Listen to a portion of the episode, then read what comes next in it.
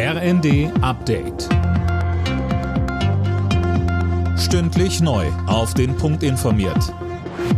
Ich bin Alena Tribold. Boris Johnson will nicht erneut Premierminister von Großbritannien werden. Er verzichtet auf die Kandidatur, teilte er am Abend mit. Er habe zwar genug Unterstützer, es wäre aber einfach nicht das Richtige. Sie können nicht effektiv regieren, wenn sie keine geeinte Partei im Parlament haben, sagte der Ex-Premier. Die besten Chancen, die Nachfolge von Liz Truss anzutreten, hat damit Ex-Finanzminister Rishi Sunak. Die Hilfen zur Senkung von Strom- und Gaspreisen sollen nun offenbar doch gemeinsam und früher zur Verfügung gestellt werden. Das deutete SPD-Chef Klingbeil an. Auch für Öl- und Pelletheizungen wird eine Lösung vorangetrieben. Schleswig-Holsteins Ministerpräsident Daniel Günther sagte im ersten. Ich habe schon verstanden, dass es in dem Bereich schwieriger ist, Entlastungsmaßnahmen zu machen wie eine Gaspreisbremse, äh, weil man da eben mit den Versorgern, äh, Versorgern das auch direkt regeln kann.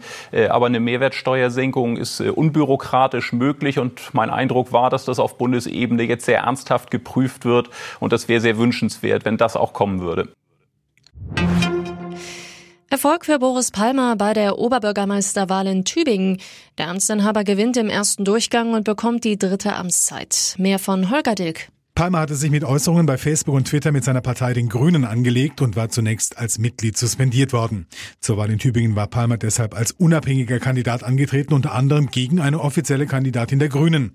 Angekündigt hatte er, sollte er im ersten Rutsch nicht vorne liegen, würde er nicht zur Stichwahl antreten. Die gibt es nun nicht und Palmer kann sich auf großen Rückhalt berufen bei einer Rekordwahlbeteiligung von etwa 70 Prozent. In der ersten Fußball-Bundesliga hat Hertha BSC mit 2 zu 1 gegen Schalke gewonnen.